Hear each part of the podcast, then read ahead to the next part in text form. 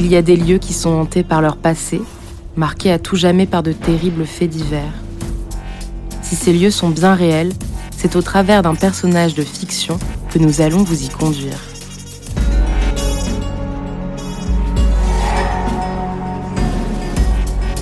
Je suis journaliste et photographe et je travaille sur des affaires criminelles célèbres. J'ai décidé de m'intéresser à celles de la fin du siècle dernier. Ces faits divers sont gravés dans la mémoire collective, beaucoup plus que d'autres. Et je me pose cette simple question, pourquoi? Vous écoutez Dieu du crime, épisode 11, le casse du paradis, première partie. Nice, la promenade des Anglais, la douceur de vivre, la somptueuse baie des Anges, le balcon sur la Méditerranée. Nice. Le nom de la ville est associé à une des grandes affaires de la fin du siècle dernier. Un incroyable fric-frac. Le casse de la Société Générale. J'ai demandé à rencontrer les actuels responsables de la banque. J'aurais voulu aussi visiter la salle des coffres, le lieu du crime. Mais je me suis retrouvé face à un refus ferme et définitif comme si la banque craignait encore les mauvaises retombées médiatiques d'une affaire qui n'a pas été des plus glorieuses pour son image. Ce qu'on appelle désormais le casse de Nice frappe immédiatement les esprits. Mais d'autres éléments vont exciter l'imagination. La personnalité controversée de celui que l'on considérera comme le cerveau de l'affaire, mais aussi cette formule ironique laissée sur les murs de la chambre forte.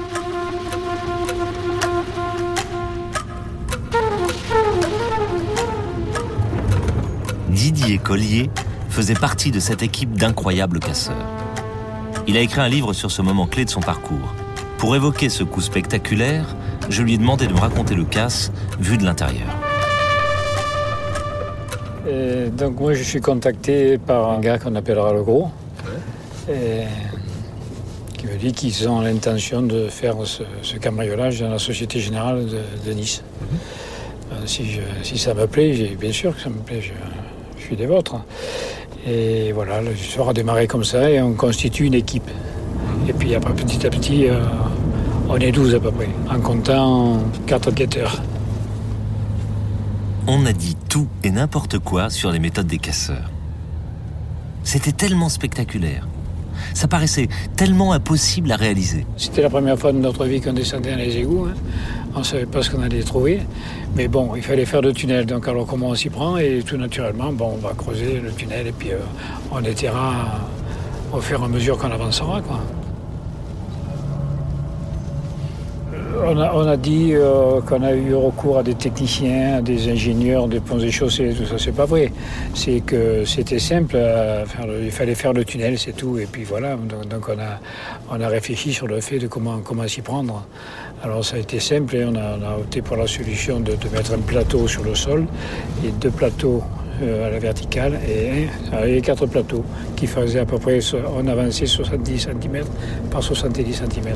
Ça a duré trois mois et donc ça, on est rentré dans la banque en juillet, 16 hein, ou 17 juillet je crois. Et ça a duré trois mois, trois mois de travaux intenses. Euh, d'ailleurs, on a, je pense que chacun de nous a douté hein, de la réussite. Ah on n'était pas sûr d'y arriver. Ah on faisait deux équipes, donc, hein, donc on se relayait tous les soirs. On passait la nuit à travailler. Et on partait au petit matin. Et chaque fois, on rebouchait le, tunnel qu'on avait fait dans les égouts avec une, planque de, une plaque de contreplaqué. Sur, on mettait de la boue dessus pour masquer, euh, pour, euh, pour parer une visite des égoutiers. Didier Collier m'a conduit jusqu'au Paillon. Ce fleuve côtier qui traverse Nice est recouvert depuis quelques décennies. Les équipes qui travaillaient sur le casse pénétraient par là dans les égouts, les fameux égouts du paradis. Par l'entrée de, on distingue mal là, mais c'est celle de droite. il a fallu tout décharger, mais on a, on a déchargé euh, un peu plus loin. On avait repéré une bouche d'égout à côté d'un restaurant qui s'appelle euh, l'Aube de l'Islam. On y a fait de la pub à l'époque. On est descendu le matériel par là. Euh, on, avait, on s'était habillé en, employé de la voirie. On avait mis des, des barricades rouges et blanches. Et on avait descendu le matériel par là. Il faut être drôlement gonflé pour se lancer dans des travaux de cette importance dans un milieu hostile comme peut l'être celui des égouts. Surtout sans connaissance particulière de cet univers.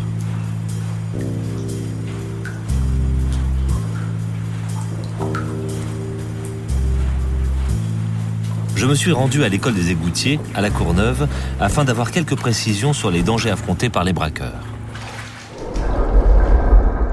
Le premier risque, c'est la chute. Euh, après, une fois qu'on euh, qu'on arrive en bas, alors là, c'est euh, bah, la noyade. Fabrice Duval, contrôleur, équipe de secteur.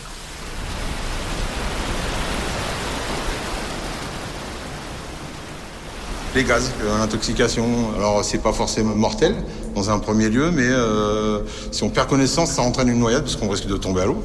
Et tout ce qui est microbien, les insectes, les piqûres d'insectes, euh, les rats, forcément, les rats, hein, hein, c'est leur domaine de prédilection, les égouts.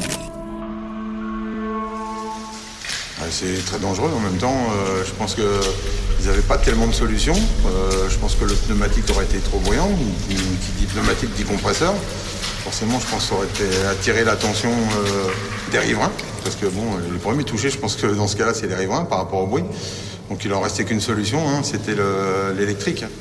Ah ben la nuit, ça résonnait. Hein. Didier Collier, dit Poupou. C'est pour ça qu'on s'était mis euh, en face euh, dans, une chambre d'hôtel qui donnait sur la sur l'endroit où on faisait le tunnel pour surveiller si quelqu'un ne s'arrêtait pas, si quelqu'un n'avait pas aperçu un bruit.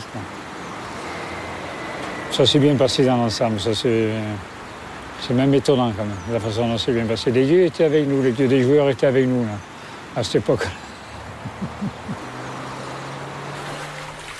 Je pense que s'il y avait eu un professionnel, entre parenthèses, de, l'assainissement, jamais il serait descendu avec euh, des câbles électriques. Fabrice Duval. Des vrais amateurs, et puis euh, je pense que c'était plutôt le gain qui les intéressait que la sécurité. On n'a jamais fait de mauvaises rencontres. Hmm. Je vous dis, on a eu pas mal de chance, je pense, dans le déroulement de l'opération. Si le tunnel est percé sans encombre, reste le principal objectif à atteindre. Le Graal dont ils rêvent tous. La salle des coffres.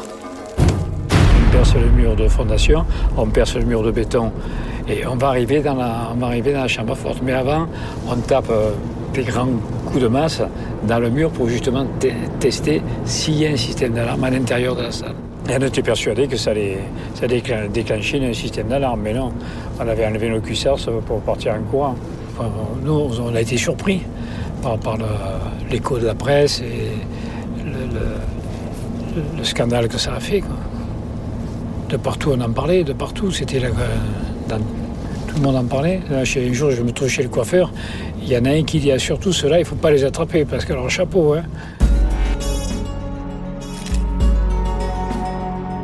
Lieu du crime est un podcast coproduit par Initial Studio et Comic Strip, adapté de la série documentaire audiovisuelle Lieu du crime, produite par Comic Strip, écrite par Philippe Carrez et François Tomaso et réalisée par Philippe Carrez.